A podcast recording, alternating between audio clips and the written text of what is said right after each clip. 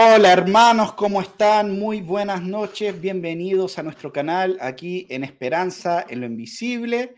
Después de unas semanas de pausa, estuve eh, de viaje un tiempo, pero muy animado para volver con el programa. Y bueno, en esta noche Simón no nos pudo acompañar, tenía algunos compromisos, pero quizás la próxima semana vamos a, a verlo de nuevo, pero tenemos dos invitados especiales em, en esta noche. Tenemos al Leo, que está con nosotros, y también a Jeremy. ¡Yo!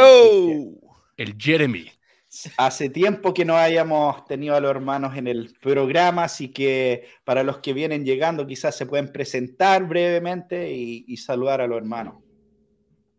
¿Quién va? Dale. Leonardo aquí camarada, hermano, eh, Nathan Jeremy, em, aquí en México, presbiteriano, postmilenial, ¿qué más?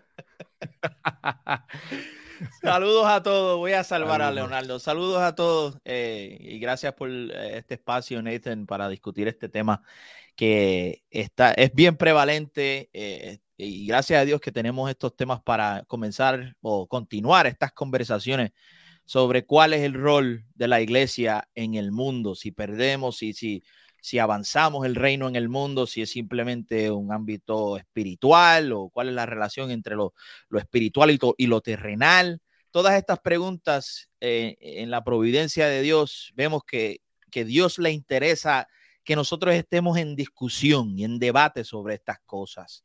Y por eso ha permitido, en mi opinión, ha permitido muchas de, de, de los debacles eh, de que estamos eh, pasando para poder tener estas conversaciones que, importan mucho para la vida de la iglesia.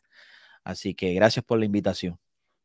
Excelente, Jeremy. Bueno, hermanos, les, les comento que hemos estado suspendiendo el programa por unas semanas porque estuve de viaje, estuve en Texas, en Estados Unidos, trabajando en un proyecto, en una conferencia justamente sobre teonomía y postmilenialismo. Uh. Eh, de Right Response Ministries, su primera conferencia. Sí. Fue un, muy buen tiempo, pude conversar con, con, muchos hermanos, muchas personas que están interesados realmente en estos temas.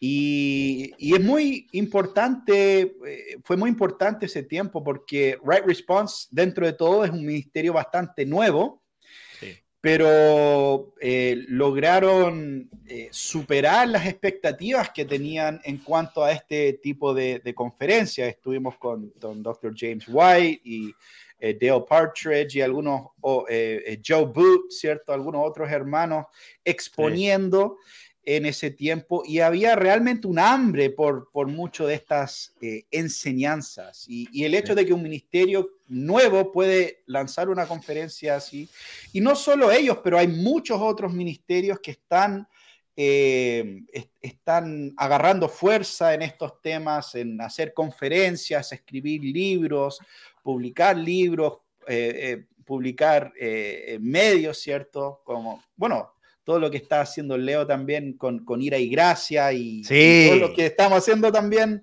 acá. Entonces fue de mucho ánimo, ¿cierto? Estar con, hermanos y, ver eso. Pero al mismo tiempo, todo ese movimiento también está causando ruido hmm. dentro del, mundo evangélico. Yo diría en especial el mundo bautista, eh, semi-reformado, eh, ¿cierto? E, ese es el mundo que está, siendo muy impactado por todo lo que está ocurriendo y muchas personas de ese contexto en especial se están viendo, eh, bueno, el postmilenialismo es algo que habían ignorado por mucho tiempo, pero como tanta gente está hablando del tema, eh, se están viendo obligados a decir algo, a responder de, de una u otra forma. Ya entonces eh, eh, se están viendo algunos conflictos ahí eh, también, justamente porque estos temas de, la teonomía y del, del postmilenialismo están saliendo cada vez más a la luz.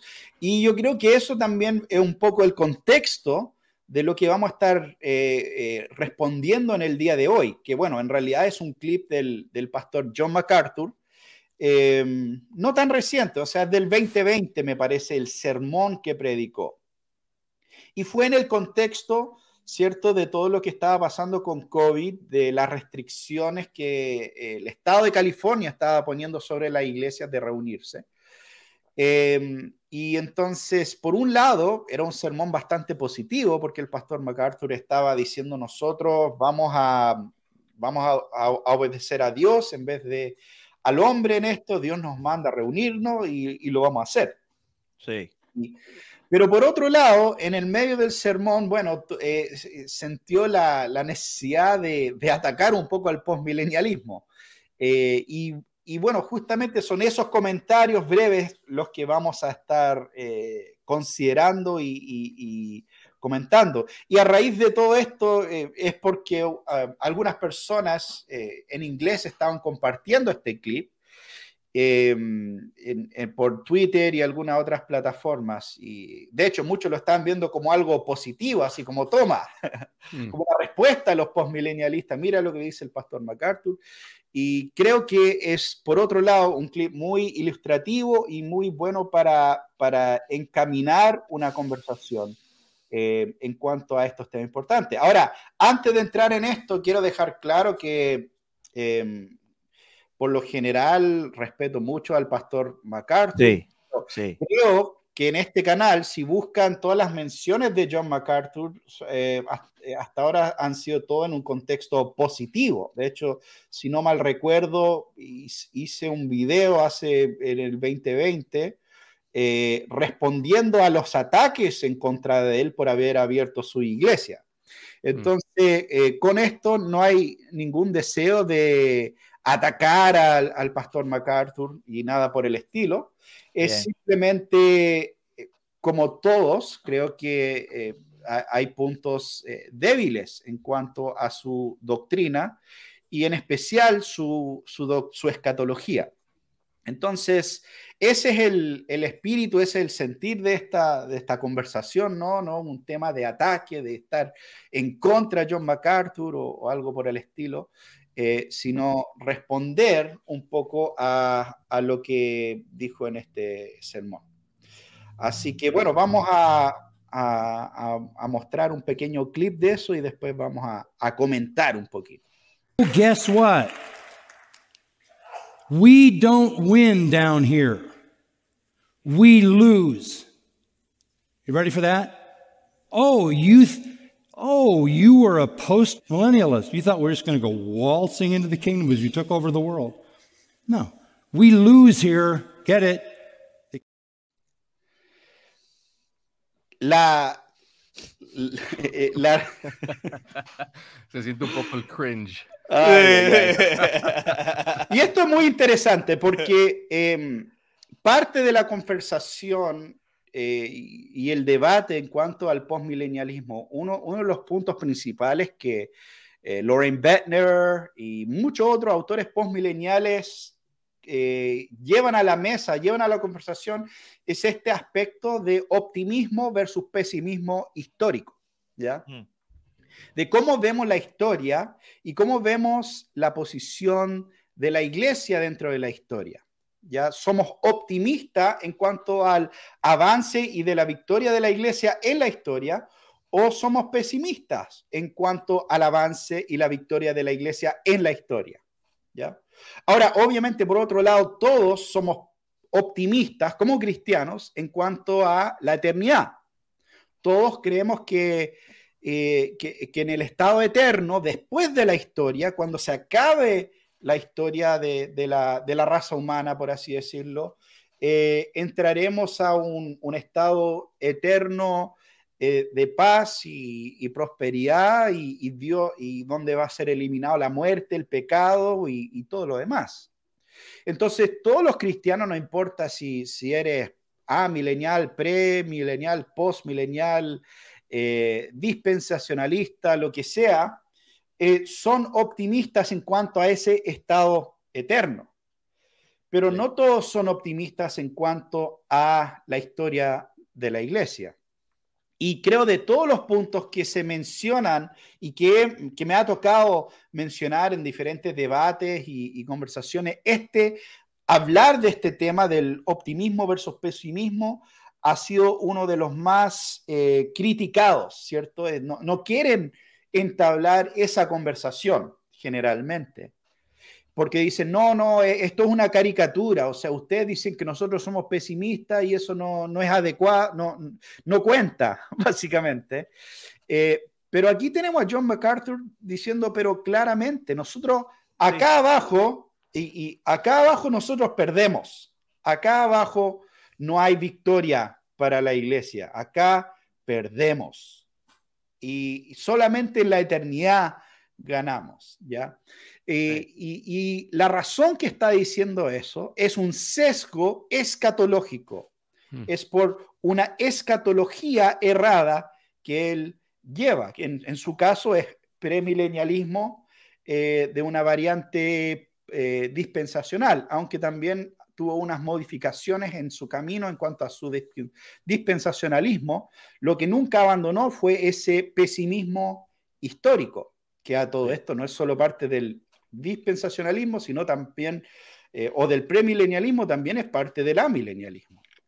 Así que vemos eso claramente en, en, su comentario y por eso creo que este clip es tan importante para llevar adelante esta conversación. Sí, y, y, para, para, dar más contexto, nos vemos respondiendo, como tú bien dijiste, a la situación del COVID eh, en la providencia de Dios. Eh, eh, y, y, el, y el ver cómo en la providencia Dios está trayendo la historia de los Estados Unidos particularmente a un punto en la historia.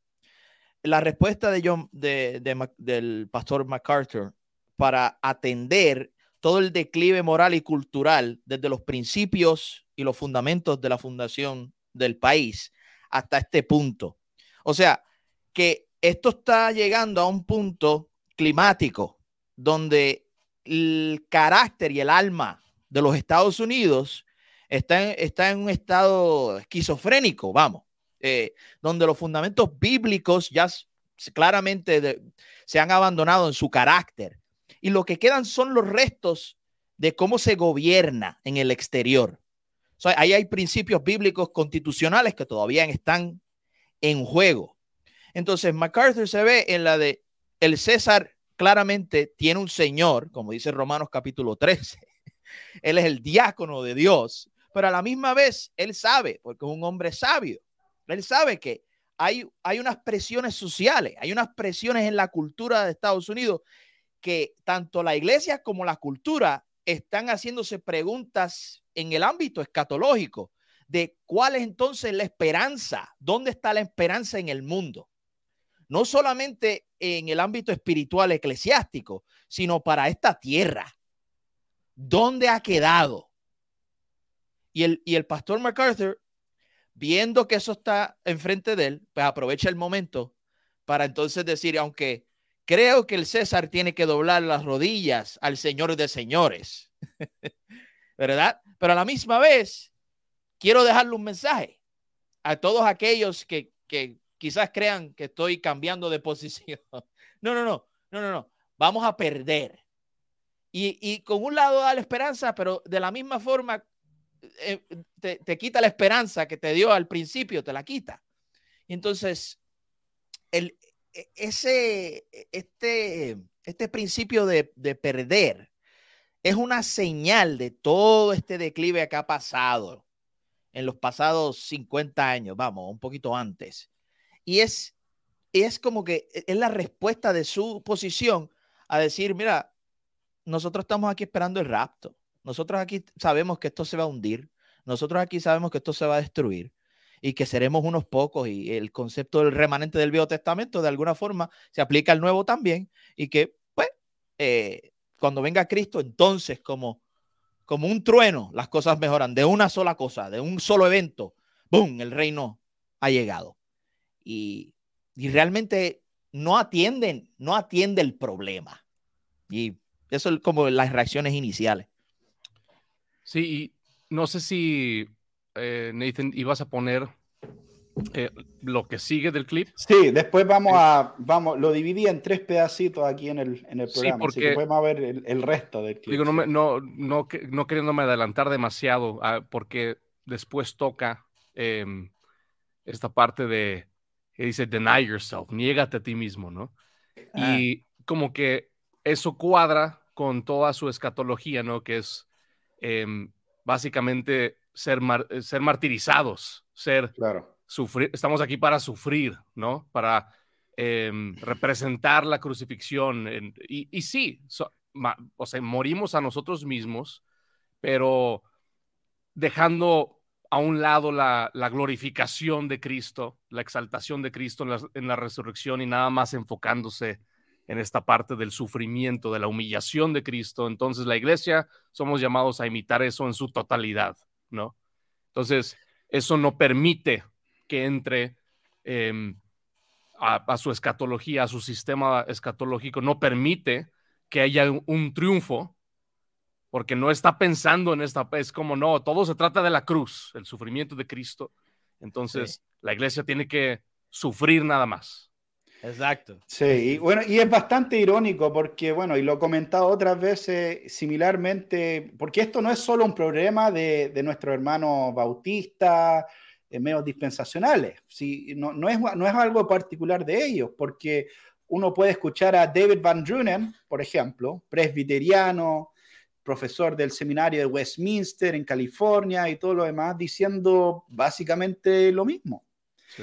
Eh, irónicamente, los dos viven en el sur de California, ¿ya? Eh, donde disfrutan de un clima particularmente espectacular, ¿ya? Eh, en esa parte del, del, mundo, disfrutan de playas hermosas, viven una vida cómoda. Uh -huh. Ahora, yo sé que el pastor MacArthur ha pasado quizás dificultades, no, no niego esa realidad, pero por otro lado es un pastor de una iglesia grande en el sur de California. Entonces, bastante irónico encuentro cuando empiezan a decir, no, nosotros perdemos acá abajo, no, la vida cristiana se trata de sufrimiento, eh, mientras lo, los dos viven en una parte, uno de los lugares más privilegiados eh, del mundo, básicamente. Mm. Y los dos disfrutan de las comodidades de vivir en el año dos, 2023, ¿cierto? Me imagino que John MacArthur tiene un auto, tiene una casa, tiene aire acondicionado, eh, puede, eh, si, si, alguien en su casa tiene hambre, pueden eh, ir a su teléfono y pedir comida que les llegue a la casa eh, de, de, diferentes partes del mundo, ¿me entiende? O sea... a comprar frescas. Eso sí. es lo que le gusta a las frescas.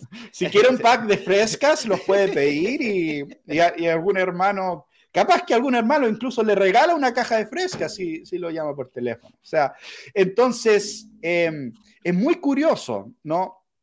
Que personas viviendo en, en, en alguna de las situaciones más privilegiadas, en el tiempo más privilegiado de la historia, en, una, en uno de los lugares más privilegiados de la historia, eh, y están diciendo, no, no, eh, eh, todo, vamos a perder acá abajo, ¿cierto? No, ay, ay, ay. no se confían, acá perdemos. Irónicamente, en el contexto de todo esto, eh, porque es cierto, esto está en el contexto de MacArthur en un juicio en contra del Estado de California y una, una batalla legal y todo lo demás.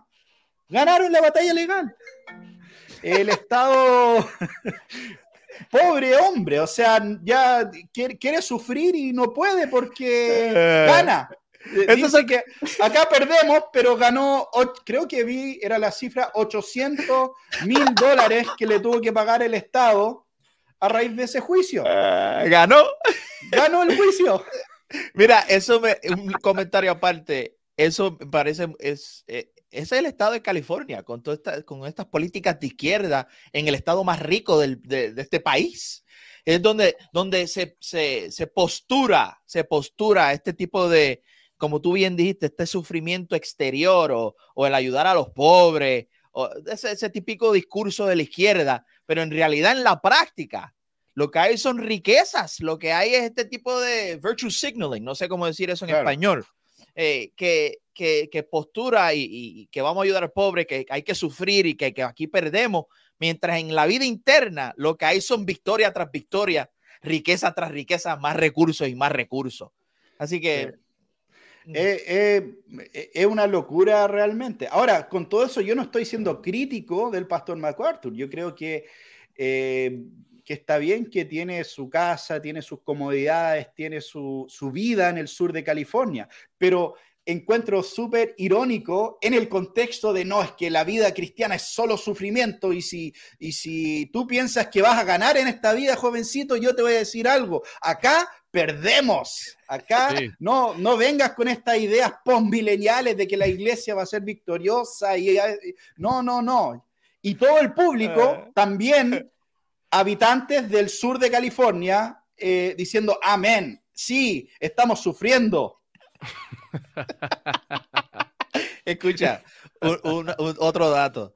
Hace poco un joven llegó a mi iglesia que está envuelto en, eh, en el, eh, con, la política republicana, está envuelto con diferentes personas que están en la parte de abajo, que, hacen llamadas, que reclutan, que, hacen ese tipo de cosas, a llamar a las personas para que voten, para darle información de, de la política pública republicana.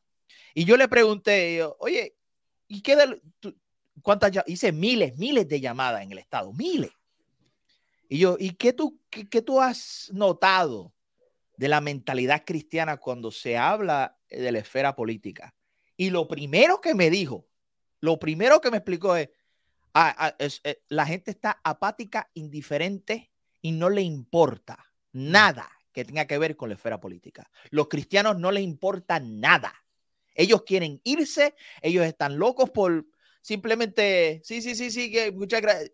Mi el reino no es de este mundo, bla, e, ese tipo de mentalidad.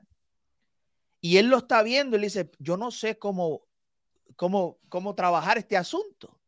Por lo menos en la política de, conservadora, si, si, si el público conservador tiene esta mentalidad de que perdemos aquí. Así que tenemos un círculo vicioso donde criticamos, ¿verdad? Criticamos mm. todo lo que está ocurriendo, eh, criticamos eh, la política izquierda, criticamos la tiranía, criticamos y criticamos. Eh, dice, pero nosotros tenemos que entender que un vacío en, en, seres religiosos como son los humanos, somos religiosos, en ese vacío, porque la iglesia está diciendo que perdemos y queremos abandonar esta esfera, ¿usted cree que ese vacío no se va a llenar? ¿Usted cree que los de izquierda no van a coger el carro que nosotros compramos y lo van a llevar hasta las últimas? No, te tiene que importar. Tú eres la sal de la tierra. Particularmente eres tú y yo, que no, sí nos debe importar. Que sí nos debe importar la equidad general de la ley de Dios, de los principios de justicia. Que sí nos debe importar amar a Dios, amar a nuestro prójimo y, y llevar al gobierno a Romanos 13 a entender que él sirve a un Señor que Él gobierna la espada bajo la autoridad del Señor Jesucristo. Mm. Y esta tierra le pertenece a Dios. Así que e, e, estas ideas tienen consecuencias. Yo sé que muchos de, los, de los que quieren defender a MacArthur hacen todo tipo de cualificación de lo que él está diciendo, cualificaciones teológicas, como lo que tú mencionaste. Esto no es pesimismo, optimismo, eso no existe. Eh, cuando hablamos la hora de la verdad, con las personas que están votando en el pueblo son apáticos, indiferentes y quieren abandonar la tierra. Punto. Sí. Y creo que la última vez eh, que los acompañé, hablábamos también sobre la santificación eh, del individuo, ¿verdad? Y cómo eso se refleja también hablando de la familia, la iglesia local y ya hablando iglesia global, ¿por qué no puede haber una santificación? Hablábamos del Espíritu Santo y demás, ¿no? Entonces es interesante que si este principio de martirio y de pesimismo y de que esta doctrina como de perder, somos perdedores, ¿no? Si eso lo, lo vamos, empezamos sí, a nivel global, lo aterrizamos después a la iglesia local, ¿por qué predicas? ¿Por qué predicas sermones domingo tras domingo si tu iglesia no va a ser santificada? Mm. O sea, aquí se trata de perder, ¿no? llévalo a, la familia, se trata de perder, sea, o sea, no vas a poder ser mejor esposo, no mm. van a poder tener mejor matrimonio, no van a crecer en santidad como familia, porque aquí perdemos. Y vete al individuo, lo mismo, o sea, Lo mismo. llego yo frustrado, ¿no? Porque no puedo avanzar en ciertas cosas y el pastor me dice, es que tú no vas a llegar bailando al cielo. tú tienes que llegar sufriendo, ¿no? Es como, Pelado. ¿no, no Claro. hay victoria? No, el, el Espíritu Santo no puede traer victoria a mi vida. No compró Cristo victoria para mí, que yo pueda matar el pecado en mi propia vida. Sí, individuo, familia, Iglesia, iglesia local, iglesia. iglesia global. O sea, Mm. Eh, sí. pero no, Sí. no, no vaya a ser que llegue bailando al cielo bien, bien triunfante, más, viéndome más como Cristo. No vaya a ser. Mm. Bueno, vamos a justamente este tema del sufrimiento es lo que entra en este próximo clip cortito, así que vamos a ver el, la, segundo, la segunda parte ¿no? de, de- de este clip del pastor MacArthur. killed Jesus, they killed all the apostles. We're all going to be persecuted. If any man come after me, let him what? Deny himself. ¿Cierto? Mataron a Jesús, mataron a los apóstoles, o sea, ¿qué, qué esperas tú, cristiano?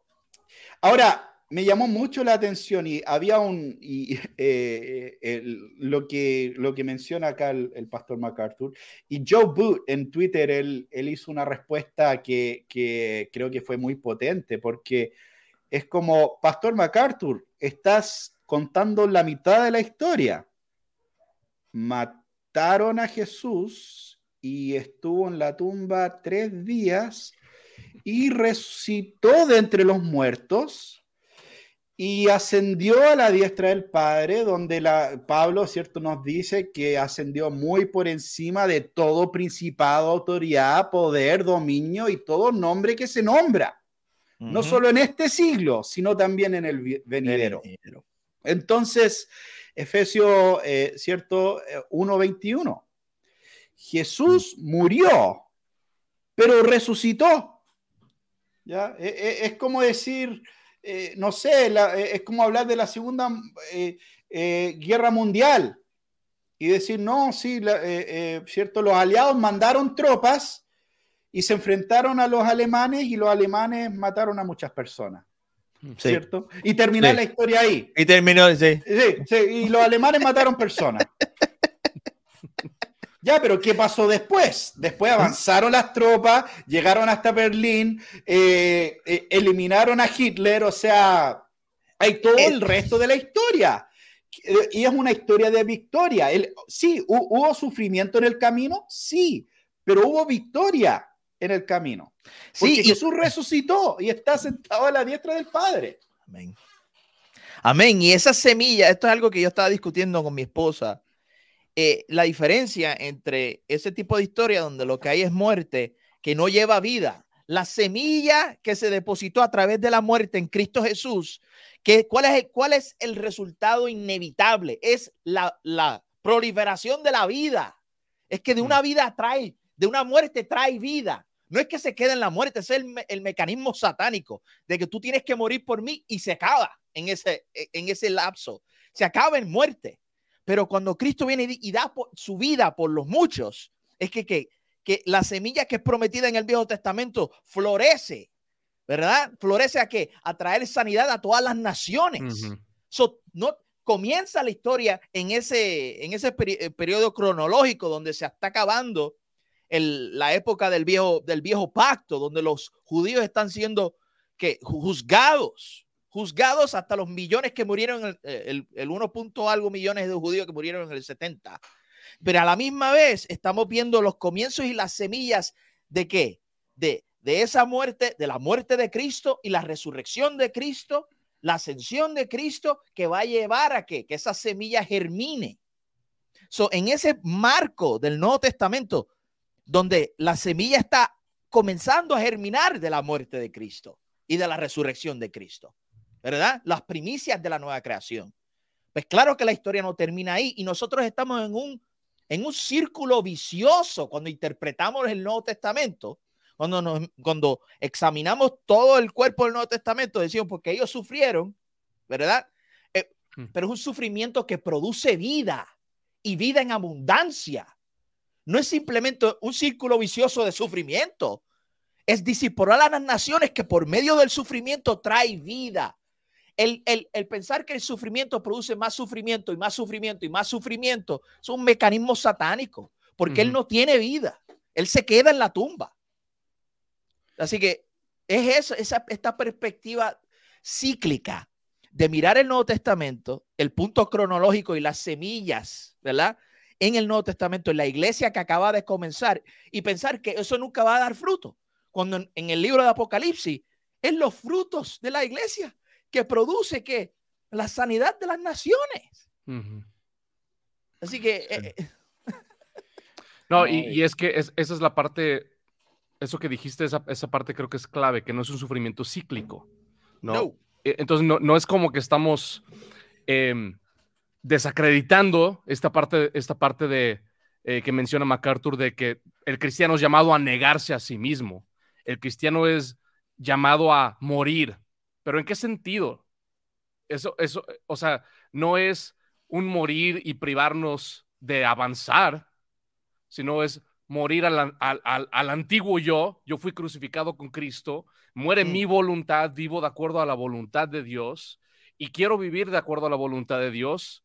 ¿En qué partes de mi vida? ¿En qué aspectos de mi vida? Y ya empezamos a hacer preguntas un poco más abordando la cosmovisión. O sea, ok, quiero hacer la voluntad de Dios en mi matrimonio, en mi familia, mi, mi hogar, a la hora de enseñar cómo educo a mis hijos, en mi trabajo, en mis finanzas. Y se va ampliando la cosa. ¿Sí? ¿Qué es lo que estamos haciendo? Estamos muriendo a lo que nosotros somos naturalmente. Nos estamos negando a nosotros mismos. Estamos diciendo, no más mi voluntad, quiero tu voluntad que se haga en la tierra como en el cielo. O sea, el cristiano sí es llamado a morir continuamente en, en cierto sentido pero no, no buscando un sufrimiento, como tú decías, cíclico, eh, que no produce vida. Morimos para vivir, morimos al pecado, ¿sí? damos muerte al pecado, no para quedarnos inertes, sino para vivir. Muero al egoísmo para ser sacrificial, para ser eh, generoso. Exacto y, lo vemos en el hogar. el aspecto positivo es lo que se deja fuera. Hay, hay un aspecto que es muy importante em, en cuanto a este lenguaje de Jesús de cargar tu cruz y negarse a sí mismo y todos los demás, que creo que muchas personas pasan por alto. Hmm. Y eh, para empezar, ¿cómo entendemos esto de por qué Jesús empieza a hablar de eh, si alguien quiere ir tras mí tiene que cargar su cruz? Para empezar, tenemos, para nosotros, nosotros obviamente dos mil años después, eh, ves una imagen de una cruz y inmediatamente lo asocias con cristianismo y todo lo demás. Pero no así para los discípulos que estaban escuchando a Jesús. De hecho, ellos, ellos ni siquiera. Entendían totalmente que Jesús iba a morir y mucho menos que iba a morir en una cruz. Entonces, ellos no estaban asociando la cruz necesariamente con cristianismo como lo hacemos nosotros. Entonces, ¿por qué Jesús usa esta imagen de alguien cargando una cruz? Y es, sencillo, eh, porque es algo que probablemente habían visto de, una vez u otra. La cruz era una, un instrumento de, tortura eh, común cuando el, imperio romano quería mandar un mensaje, quería dejar muy claro una señal para cualquiera que podría pensar seguir en el camino de este rebelde o de esta persona, lo crucificaban para que todos podía ver. Pero lo más cruel es que hacían que esta, esta persona que iba a ser ejecutada cargara su propio instrumento de ejecución, que es algo bastante extraño si te pones a pensar por un segundo, porque ¿qué inspiraría a una persona que está condenada a muerte a cargar el instrumento de su muerte. ¿Por qué, ¿Por qué lo haría? ¿Cierto? Mm. Porque uno podría pensar que si, si, si a mí me dicen, eh, carga esa cruz, yo digo, no, no, gracias. ¿Qué me van a hacer? ¿Me van a, eh, me van a eh, enterrar una espada? Eso sería mejor que morir en una cruz. ¿Me entiende? Entonces, ¿cómo convencer a una persona condenada a muerte a llevar una cruz, cargarlo hasta el punto donde será ejecutado. Bueno, eso solamente puede pasar cuando la persona está totalmente eh, resignada a su destino, por así decirlo. Está totalmente resignada al hecho de que va a ser ejecutado y está ya agotó todas las opciones de arrancar o de todos los planes A, B, C volaron por la ventana y simplemente está hay una, una cierta indiferencia a cualquier otra visión que no sea lo que tiene al frente, es que va a morir en el día de hoy y por lo tanto está cargando esa cruz. ¿Y cuál es la conexión con el cristiano? Yo creo que es eh, morir a toda otra opción, por así decirlo, aparte de, seguir a Cristo, aparte de la vida eh, eh, unida a Cristo, que ya no, no estamos mirando al lado, no estamos como eh, Israel saliendo de Egipto diciendo, mira, en, Egipto teníamos carne y en Egipto las cosas eran... No, no, estamos resignados al camino de seguir a Cristo. Y, y eso es lo que se está intentando comunicar principalmente. el, negarse a sí mismo tiene que ver con negarse a lo que no es nuestro caminar con el Señor. Y no está diciendo simplemente que tú vas a vivir una vida torturada. Ese no es la, el mensaje que deberíamos sacar de esa, de esa imagen que usa Cristo. Sí, es, eh, perdón, Leo, tú ibas a decir algo. No, no, nada más iba a decir que más, más que darnos un patrón de vida, o sea, Cristo ahí está como poniendo el análisis de antes de comenzar a seguirme, tienes que entender esto. Sí, es, tú, tienes que, tú tienes que negarte para poder seguirme, ¿no? Pero no está dando un patrón de sufrimiento, de decir, oye, cuando me sigas siguiéndome, tu vida se va a ver de esta manera, sino es algo que debemos de considerar antes de. Sí, el, individualismo radical que, evade todo tipo de existencia pactual, sea en matrimonio, todo eso, eso es la muerte a nosotros mismos que dice, déjame en paz, yo no quiero saber nada de nadie, yo no soy responsable de nadie, yo no, yo vivo por mí, tú mueres primero antes que yo. Eso es lo que ha llevado a Adán a la tumba, a Israel a la tumba, a las naciones cegadas en el viejo pacto. Todo el mundo anda buscando a quien devorar para su propia gloria. Pero en 2 Corintios 5, eh, si puedo leer unos pasajes, el versículo 14 y 15, mira lo que dice Pablo sobre la nueva criatura que somos en Cristo Jesús. Pues el amor de Cristo nos apremia, habiendo llegado a esta conclusión, que uno murió por todos y por consiguiente todos murieron. Y por todos murió para los que viven, ya no vivan para sí, sino para aquel que murió y resucitó por ellos. Eso es lo que está tratando de llevar eh, eh, eh, la, naturaleza, la naturaleza regenerada en, imagen de Cristo, es que nosotros estamos muriendo a nuestro Adán satánico todos los días y cada vez que lo enterramos sale una flor, en, metafóricamente, en nuestras familias. Cada vez que yo muero a mis intereses ¿Para qué? Para el bienestar de mi esposa, de mis cuatro hijos, y yo pierdo algo que me glorifique a mí, a mí solo, ahí hay vida. Y vida en abundancia. y eso es el efecto inevitable. Para eso es que sufrimos, para eso es que nos negamos, para eso morimos, para que haya vida y vida en abundancia. Y se nos olvida la perspectiva del todo el libro de Proverbios, que nosotros estamos aquí estableciendo semillas para la próxima generación y para la próxima generación. Que vean su, tierra donde estén. Este es el lugar con el nombre de nuestra familia, que glorifica al Señor Jesucristo de generación en generación. Porque aquí, aquí se trajo el cielo a la tierra. en ese sentido, ¿verdad? De forma local, cada uno de nosotros. Y entonces, eso es lo que eh, se nos, se nos va de la mano, no, no entendemos, nos quedamos en ese círculo vicioso. Yo creo que es importante también aclarar que no estamos diciendo que la Biblia eh, dice que el cristiano nunca va a sufrir, por ejemplo. Eh, la Biblia dice claramente que el cristiano va a sufrir, pero, y esto es, el importante, pero en, en primer lugar, la Biblia no habla del sufrimiento como algo eh, monolítico, como algo eh, como que todos van a sufrir igual. ¿ya? Y, creo que eso es bastante obvio. Yo creo que el apóstol Pedro sufrió bastante más que John MacArthur, mm. por ejemplo. Hasta ahora. Eh, el apóstol Pedro o Pablo, por ejemplo. O sea, hasta donde yo sé, al pastor MacArthur y a ninguno de nosotros nos han golpeado de ciudad en ciudad, dejado muertos, como si estuviéramos muertos en la calle por, por el Evangelio. Eh, entonces, eh, si, hablamos del sufrimiento como algo eh, monolítico, como no, es que los apóstoles sufrieron y por lo tanto mm. tú vas a sufrir, entonces hay mucha gente que realmente no son cristianos porque no han sufrido como los mm. apóstoles. Nosotros no somos cristianos porque nosotros no hemos sufrido como los apóstoles. Listo. O nosotros no hemos, y, ahora lo tomamos en el, en el tiempo presente.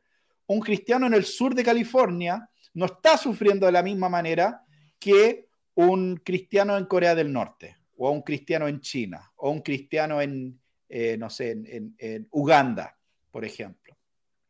Entonces, eh, ¿a qué voy con todo esto? Que el postmilenialismo no niega la, que hasta que Cristo vuelva existirá sufrimiento. Nosotros, la, la esperanza postmilenial es que en un futuro la gran mayoría de las naciones se volverán cristianos, la gran mayoría de las personas, etc. Pero aún los cristianos pecan. Aún los cristianos mueren.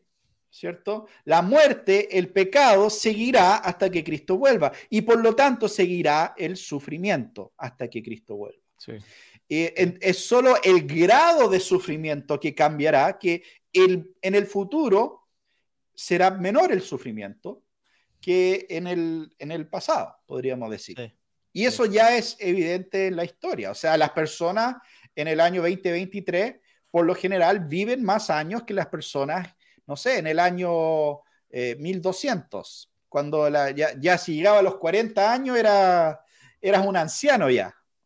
Pero en estos tiempos ya, bueno, eh, para volviendo al, ejemplo del pastor MacArthur, él ha vivido bastante más que 40 años eh, en ese sentido. Entonces, el sufrimiento es algo relativo en la historia, y nosotros creemos que no es que se acabará el sufrimiento, mm. pero será grandemente reducido en un tiempo postrero. Entonces, nada de lo que está diciendo acá realmente es una es un ataque o, realmente es eh, una verdadera crítica al postmilenialismo, mm. ¿ya? Porque eso no es lo que enseña el postmilenialismo simplemente. Sí. Y, es básicamente la idea errónea de que el postmilenialismo provee un marco en el cual ya no va a haber como un anhelo o una, el, ansiar el paraíso, ¿no? Como la utopía aquí, paraíso, y entonces no va a haber este deseo. Y como tú bien mencionaste, o sea, incluso 10 años antes de que regrese Cristo, ¿no? Y teniendo eh, la situación más óptima que pudiera haber, lo que sea, Aún así, ese año, como mencionaste, murieron personas, ¿no? Y anhelan ver esas personas, sus familias, anhelan ver a sus familiares. Estamos, vamos a seguir anhelando la consumación de todas las cosas. Esas personas en ese momento, como mencionaste, están pecando contra sus esposas, contra sus esposos, pidiendo perdón, luchando contra su propia carne, anhelando ser liberados del, del, cuerpo terrenal que sigue, sigue teniendo y dando patadas de ahogado de la carne, ¿no? Vamos a seguir ansiando todos los cristianos que Cristo vuelva. Sí. Hay una... hay, un, creo... un, optimismo general, nada más. Sí, yo, yo, creo que la única manera que alguien podría hacer un argumento así en contra del postmilenialismo es si mezclamos el postmilenialismo con una especie de perfeccionismo, algo así como que no, ya vas a llegar a un punto donde vas a dejar de pecar o algo por el estilo. Pero, o sea, bueno, eso, John Wesley era postmilenial y él creía que era posible algo así, entonces quizás ah, podría ser una, una, crítica a John Wesley, pero la gran mayoría de los postmileniales, Warfield y casi todos los demás son calvinistas y, y no creen que, en el perfeccionismo, así que no, no es válida la crítica Y, me gustaría añadir una ironía, un poquito de ironía aquí, porque eh, mientras MacArthur dice que nosotros perdemos y en, esa, posición pesimista se agarran del sufrimiento, pero irónicamente lo que producen en la iglesia es un escape al crisol del sufrimiento. El crisol del sufrimiento está en avanzar el reino de los cielos aquí, donde estamos sacrificándonos todos los días para avanzar en el, en el, campo familiar o en el campo eclesiástico, avanzar el reino de Cristo, predicar el evangelio en cada esquina, toma trabajo, toma confrontación, toma un montón de sacrificio, de mm. tiempo, de, de recursos, de, de, de, estudio, donde estamos constantemente empujando la línea, versus el estar predicando sufrimiento, lo que hace es un escapismo donde los cristianos ya no ni quieren entrar en el crisol de avanzar el reino en la tierra ni tan siquiera en el sentido eh, premilenial escapista de salvar almas. Ya ni veo eso, casi. Donde están yendo a las calles para predicarle el evangelio de la forma más simple para que se conviertan y no los veo más para disipularlos. Eso es un tipo de, salvación de comida rápida, donde no hay discipulado, no hay un, no hay un cristianismo robusto, dedicado, sacrificado, eh, robusto para todas las áreas de la vida, solamente en la justificación personal, ¿verdad? En ese mm. sentido, es irónico, porque nosotros, ellos nos ven a nosotros y dicen, ah, ese optimismo utópico. No, esto es por medio de la lucha contra el reino de las tinieblas. ¿Para qué? Para avanzar el reino de los cielos. Mm. Versus decir, ah, aquí perdemos. Pues entonces me voy, para eso me, ocupo en, lo que estoy viendo en mi casa y no tengo nada que acabar, no tengo que ir a la calle, no tengo que ir a dar tratados, no tengo que ir a presentar el evangelio de forma robusta, no tengo que eh, dedicarme a entender las escrituras de Génesis y Apocalipsis, me puedo quedar con mis versiculitos que me, memoricé para que me, para que me pase la mano a la conciencia cuando estoy entregado al pecado. Eso es lo que produce eso. es al revés. E irónicamente, eh, eh, o sea, todavía hizo la demanda, ¿no? Para ganar aquí. Y ganó. y ganó. Y ganó aquí en la tierra. No se esperó la recompensa celestial nada más. No, quiero ganar aquí. Bueno, el hermano Moisés eh, pregunta si se mencionó la parte donde MacArthur compara el postmilenialismo con el evangelio de la prosperidad. Eso viene en el, en el último clip acá, en el último pedacito, así que vamos a, a revisar eso ahora. Eso, esto está interesante. Garbage of prosperity gospel. No, we don't win down here. You ready for that? Just to clear the air. I love this clarity. We don't win.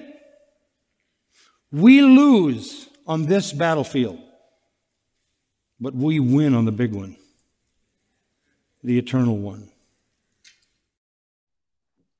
Ay, ay, ay. Entonces, tenemos acá una especie de... Bueno, no es claro en qué contexto ve la conexión entre la doctrina de la, prosperidad y el postmilenialismo, pero es curioso porque em, si la conexión es simplemente que los de la prosperidad son medios positivos y, usan los pasajes bíblicos que hablan de prosperidad, em, eso sería bastante débil, porque al fin de cuentas MacArthur le estaría otorgando a esas personas el argumento más potente. Estaría, eh, eh, si, eso es lo que la única conexión que ve entre nuestra posición y la de la teología de prosperidad, eh, eso es malo para la posición de MacArthur. Ahora, el problema real con, la, con estas personas de doctrina de prosperidad no es que están afirmando que, mira, la Biblia dice que hay promesas positivas, terrenales, económicas, etcétera, para las personas que son parte del pueblo de pacto. ¿ya? Eso no es controversial. Los puritanos creían eso. el problema con la teología de prosperidad es, eh, es número uno, es, es, la conexión que tiene con el movimiento trascendentalista del siglo XIX, ya para hoy, del siglo XIX y, eh, sí, especialmente el fin del siglo XIX, donde eh, había, era muy común una especie de perfeccionismo por medio de la, del pensamiento eh, positivo, mental. ¿ya? Y, por medio de tu mente tú podías cambiar tu entorno, cambiar tu realidad. Eh, eso entró a la iglesia evangélica por medio de E.W. Kenyon y otras personas que llegó a ser lo que llamamos nosotros la, la teología de la prosperidad. Pero eso no, tiene muy poco que ver, y esto es muy importante, con eh, lo que nosotros estamos hablando, sino que tiene que ver con eh, generalmente cómo tú puedes mejorar tus circunstancias pensando positivo y siguiendo ciertas, eh, ciertos pasos, etc. Pero el optimismo postmilenial no tiene tanto que ver con eso, sino que más bien tiene que ver con un optimismo en cuanto al avance del reino y, y la y, el, trabajo de largo plazo del reino. Eso no significa que en tu vida mm. va a estar todo bien, sino que a largo plazo tú eres parte de un, de, un proyecto que va a dar a frutos en la, en la historia, en, en, la, en el futuro, y que los hijos de tus hijos van a ver el cumplimiento de esas promesas. ¿ya? La doctrina de la prosperidad es dame, ¿cierto? Una, una semilla, una ofrenda y la próxima semana vas a tener el auto que siempre has anhelado. ¿Y qué conexión tiene que ver eso con el reino, con el avance del reino, con nada? Eh, eh, y de hecho ni siquiera tienes que ser cristiano para, para sembrar, por así decirlo. O sea, tú simplemente tienes que eh, pensar pensamientos positivos y, dar plata a la persona correcta y, Dios es como una, máquina que va a ir dispensando todos los deseos de, tu corazón, básicamente. Entonces, no hay ninguna conexión entre el postmilenialismo eh, y ese tipo de pensamiento a, fondo. Sí, básicamente es em, el Evangelio de Prosperidad lo que hace es utilizar a Dios para tu verdadero objetivo, ¿no? Y el postmilenialismo hace todo lo contrario, es enfocarse en el objetivo de Dios. Dios te va a usar a ti para su objetivo. Para su objetivo. Y, y, el objetivo, sí, es, es, es algo positivo. O sea, tú ves los salmos y ves todo y dices, el objetivo de Dios es que su gloria sea manifestada en toda la tierra, en todas las esferas, en todo el mundo, en todas las naciones, todas las familias. Ese es el resultado que Dios, que Dios tiene como su objetivo, su gloria. Y nosotros, eh, como posmileniales, diríamos, ok, queremos ver el objetivo de Dios cumplido en la tierra y trabajamos hacia eso, hacia ese fin, que es el fin de Dios, a diferencia de utilizar a Dios para tu propio fin. Ahí sí aplicaría el negarte a ti mismo. o sea, no vengas aquí por lo que tú quieres, venimos a, hacer la voluntad de Dios. Venimos a Dios para conocerlo a Él y ver lo que Él quiere ver en el mundo. Y, pero también afirmamos que hay una relación pactual, eh, que, la historia es pactual y que los hijos del pacto, que son fieles al pacto, ven el cumplimiento de las promesas de Dios. Hay bendición. hay bendición, no es algo al azar. ¿Ya? No es que, ah, tú eres hijo del pacto, tú no eres hijo del pacto, y todo, ah, da vuelta a la rueda y lo que te toca, te toca, y no, esa no es, no es el universo en el que estamos, ese no es el universo que Dios creó. Y por lo tanto, creemos que, el, que las bendiciones que acompañan la fidelidad al pacto son una parte importante de lo que es el avance del reino en la historia. Amén. Amén. increíble cómo, cambiando un poquito eh, otro, otro, otro aspecto de, el decir que nosotros perdemos en, la tierra. Eh, estaba reflexionando como en Josué, por ejemplo, o en todo el, Viejo Testamento, nosotros vemos que a Dios sí le interesa, obviamente, expandir su reino en la tierra, porque le pertenece, no solamente en el mandato cultural en Génesis, ¿verdad? Sino que luego de la torre de Babel, Dios quiere recuperar lo que él mismo esparció. Esa era la misión de Dios.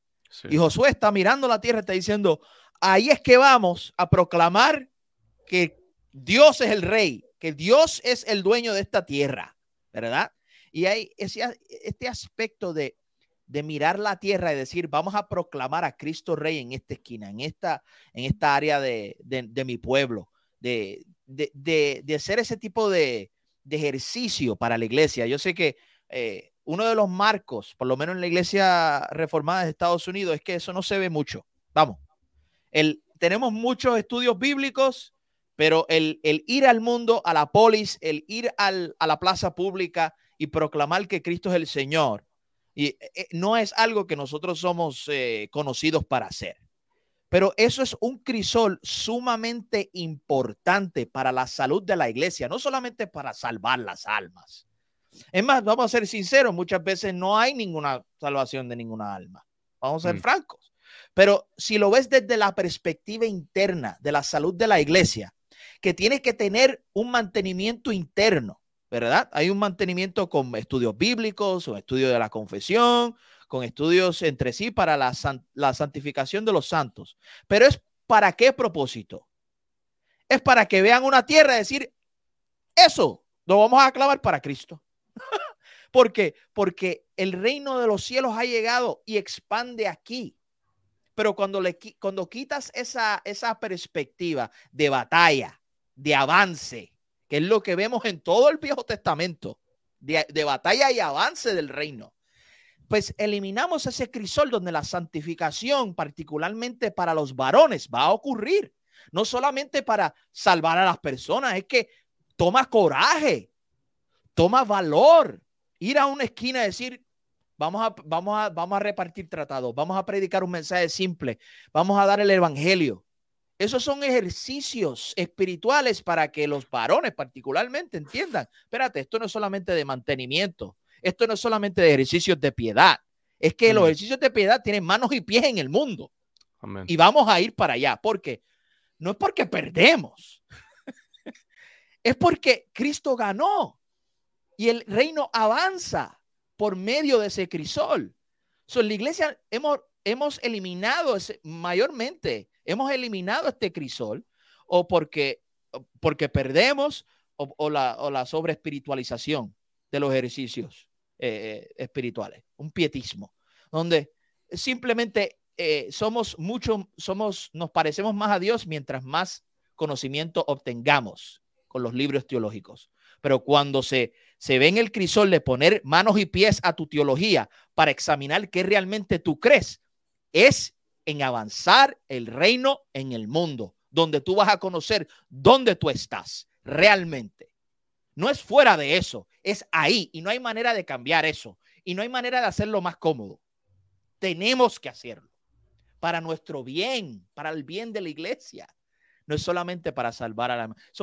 el decir este tipo de cosas, el decir que perdemos, el, es, es desinflarle la, la necesidad que hay en este país particularmente. Tenemos una necesidad de ver una fe cristiana robusta, extensiva, heroica, donde estamos dando el, marcha hacia adelante en orden, Mm. en, en forma tangible, con manos y pies en el mundo para la gloria de Dios. Y yo creo que la iglesia eh, llevamos tiempo durmiendo en esa área, donde los varones, por eso nos quejamos muchas veces, por, porque la iglesia está, sobreafeminada. Es porque lo que tiene son un montón de ejercicios bíblicos donde la empatía, todas estas eh, virtudes eh, afeminados son, son necesarios. Empatía, conexión, relaciones, eso es todo, eso es, eso es una virtud eh, afeminada. Pero las virtudes masculinas es en el crisol. Y los varones no tenemos eso. eh, Vamos a dormir porque perdemos. Mm. Sí, no, si tú reúnes, ¿cierto?, un equipo de fútbol, ¿no? Y está por empezar el, partido y les dice, eh, ok, vamos, a, va, vamos a, a, jugar esto, pero necesito dejar algo muy claro antes de que entramos a la cancha. Acá nosotros vamos a perder. Acá vamos a perder. No, no, no lo piensen ni por un segundo que vamos a ganar, pero no se preocupe, porque cuando se acabe el partido y nos vamos para la casa, ahí, lo vamos a, ahí, ahí vamos a disfrutar. Pero acá en la cancha perdemos. ¿Cómo crees que va a terminar ese partido? Y lamentablemente por 200 años en Norteamérica mm. ha estado dominando, eh, hemos tenido ese tipo de entrenadores. ¿ya? Sí. Y, y, lamentablemente a John MacArthur eh, podemos hablar de su fidelidad en muchas áreas y, y podemos estimarlo mucho por, por, estas cosas, pero lamentablemente John MacArthur ha sido uno de esos entrenadores diciéndole al equipo, acá nosotros perdemos y en estos últimos 200 años hemos visto el resultado de esa especie de pietismo y esa especie de, eh, teología eh, y, escatología pesimista. Has creado hombres que no están preparados para la batalla porque eh, fueron enseñados que, la, que, número uno, eh, la batalla no se puede ganar y por lo tanto tenemos que preocuparnos y unirnos a nuestro club para hablar de algunos aspectos medio abstractos teológicos y, y, eso es lo que realmente tenemos que enfocarnos. Y en esas otras cosas de, de áreas de la sociedad y todo lo demás, no, no, no se molesten la, la cabecita con eso simplemente, porque eso ya no, no importa. Y es, es, muy irónico en un lugar, especialmente en los Estados Unidos. Yo estaba hablando con un hermano cuando estuve en Texas, ahora me está diciendo, no, hermano, acá la cosa está muy difícil. Yo le dije, tú, tú sabes dónde, tú vives en Texas. ¿Quieres saber cómo es, no sé, eh, Alemania o, o China o Australia o, Sudamérica, o sea, ¿tú quieres hablar de, situaciones complicadas? Ustedes tienen tantas bendiciones de Dios y, sí, hay desafíos, hay, hay, hay, trabas, hay enemigos poderosos que quieren destruir la iglesia de Cristo, sin duda. Pero eh, cuando vemos un lugar como los Estados Unidos, es muy claro que Dios eh, y, que la iglesia de Cristo está en una posición que puede fácilmente dar vuelta a gran parte de esa oposición si simplemente leyeran sus Biblias y salieran de esta tontera pesimista en la que está metido la iglesia. Y sabes que el resto del mundo también. Este mensaje también es para los cristianos que están en Corea del Norte, también es para los cristianos que están en África y en Uganda y en Sudamérica, en Cuba, ¿cierto? Es que tarde o temprano, ¿cierto? Eh, eh, el reino de Cristo avanzará en esos lugares. Y, sí, puede ser que esta generación en Cuba no sea la que vea el, fruto eh, de la victoria, pero los hijos de tus hijos lo verán. Y por eso, donde sea que Dios nos ha puesto, vamos a estar trabajando y laborando para el avance del reino, con la confianza de que nuestro rey va por delante, de que eh, nuestro rey es ese jinete en el caballo blanco, que, eh, donde sale de su, de su boca esa espada que es la palabra de Dios y conquista las naciones de manera inevitable, lentamente pero inevitable a través de la historia. Amén. Amén. Amén. Bueno, muy bien, hermanos. Hemos estado un, buen tiempo, una buena conversación em, en cuanto a, lo que es el postmilenialismo y, comparando un poco con algunos de los comentarios de, John MacArthur. Agradecer a todos los hermanos que nos han estado siguiendo en esta transmisión. Y bueno, esperamos eh, seguir con esto y seguir en, próximos programas. Muy agradecido a Leo y Jeremy por acompañarnos y espero que puedan también en un futuro no tan lejano. Así que un saludo a todos los hermanos y nos estaremos viendo en un próximo episodio de Hablemos de postmilenialismo aquí en Esperanza en lo Invisible. Buenas noches. Listo, gracias hermano. Gracias.